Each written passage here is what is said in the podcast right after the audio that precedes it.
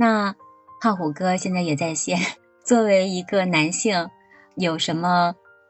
要跟我们分享的没有？张爱玲刚才你讲的这个，我觉得还是一个缺爱的女人嘛，她所以她碰到那个男性给她那个关心，她她就觉得这就是爱，就是我觉得她还是她是分分不太清楚这个关心和关心和爱之间的一个区别的，所以她就是有人给她关心，她就会飞蛾扑火一样这个这个献出自己，燃烧自己，他就会这样子，所以。嗯，就就就我会有这样的感觉哈，这个这个话，这个话我是就是看到你刚才读的这一段，我想起来的一些那个一些情形吧。好的，好的，谢谢胖虎哥，谢谢胖虎哥的分享。那胖虎哥都提到了张爱玲缺爱的一部分，他可能看到了身边有这样一个男性的出现，对他有了爱意，他就动心了。从我。个人的视角，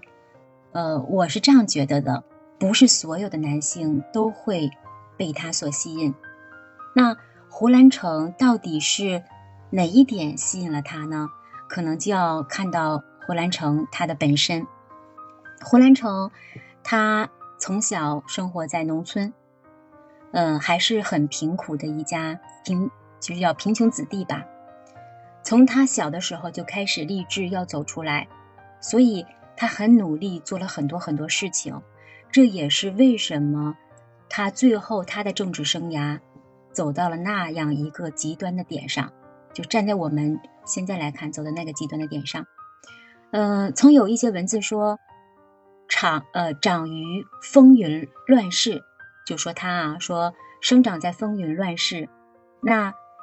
他因为满腹的聪明学问和一手漂亮的文章。成了风流倜傥的才子，成了狂狷自负的文人，成了汪精卫手下得力的文将。那些清贫过往，成了一场梦，成了惨淡泛黄的旧事。胡兰成再也不想提及。为什么要念一这一段文字给大家？就是我想表达的。胡兰成的文采吸引了张爱玲，因为在张爱玲内心当中看到了和他一样的共性的东西。从文字当中，他仿佛读到了一个自己看得见的人生，或者说他看见了自己的曾经，看到了自己的儿时，看见了自己的过去。胡兰成有很多地方和他很相像，所以。这是我个人感觉吸引张爱玲的地方。这是我听到易峰和胖虎哥刚才分享之后，我想到的地方。就为什么有很多人也上门拜访张爱玲，在她出名之后，也过来找她。我相信也有很多优秀的男士，为什么没有吸引她呢？嗯，这是我想到的一点。因为胡兰成身上有闪光的点。有和张爱玲共情共鸣的地方。嗯，我我最近看了一本书，叫《被嫌弃的松子的一生》啊。这个书里面的那个女 女主角叫松子，她她其实比张爱玲还要悲惨。呃，但是呢，这个因为她她原来其实她的她的这个家里条件，她她以前。呃，他是刚毕业的时候，他是大学毕业啊，他做了一份老师的工作，但是呢，他这份老师工作被开除了，他然后呢，他之后就不断的遇到渣男，其实他在学校里面他就被他的校长性侵了，但是这个事情他没有去告发他的校长，然后呢，后来他被学校辞退之后呢，他就不断的遇到渣男，第一个是叫呃小袁四这样的一个男人，他是一个。嗯，其实也是一个作家，才华很高，但是呢又不务正业，没有什么正经工作。然后呢，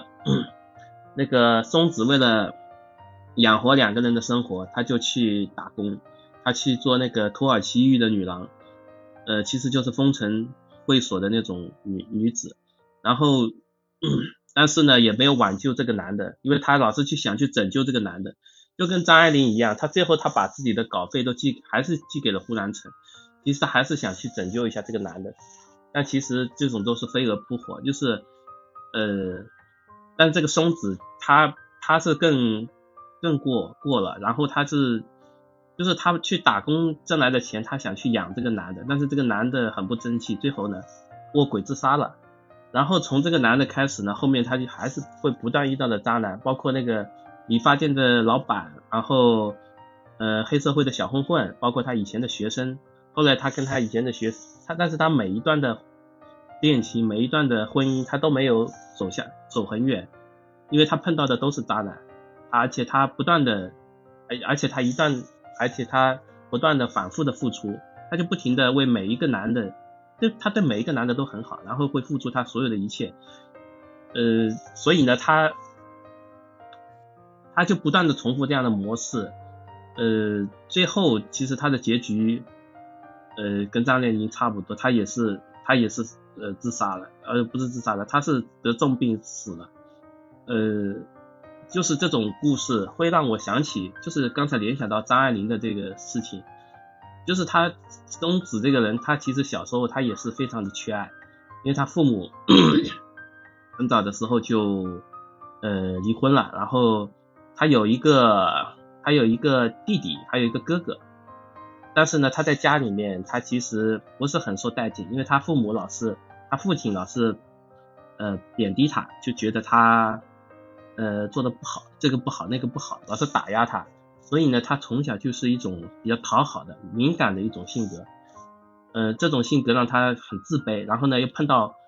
别人侵占他的底线，或者是呃欺负他的时候，他也不敢反抗。就是拿第一个例子来说，他在学校里面，他受到校长的性侵，其实那个时候他就完全可以跳出来说，哎，不可以。但是他没有这样做，反而是容忍了这样对方的这种施暴的行为，并且呢，他还纵容了那个。呃，因为别人是诬陷他偷东西嘛，其实东西不是他偷的，是他的学生偷的，他还包庇了那个学生，帮学生顶了罪，他就是因为这个事情被开除的。他因为他对身边的人特别好，而且他有一种圣母心态、圣母心结，他想去拯救拯救别人，拯救学生，拯救那个身边的这些他所谓的心爱的男人，其实就是我们看到的渣男，然后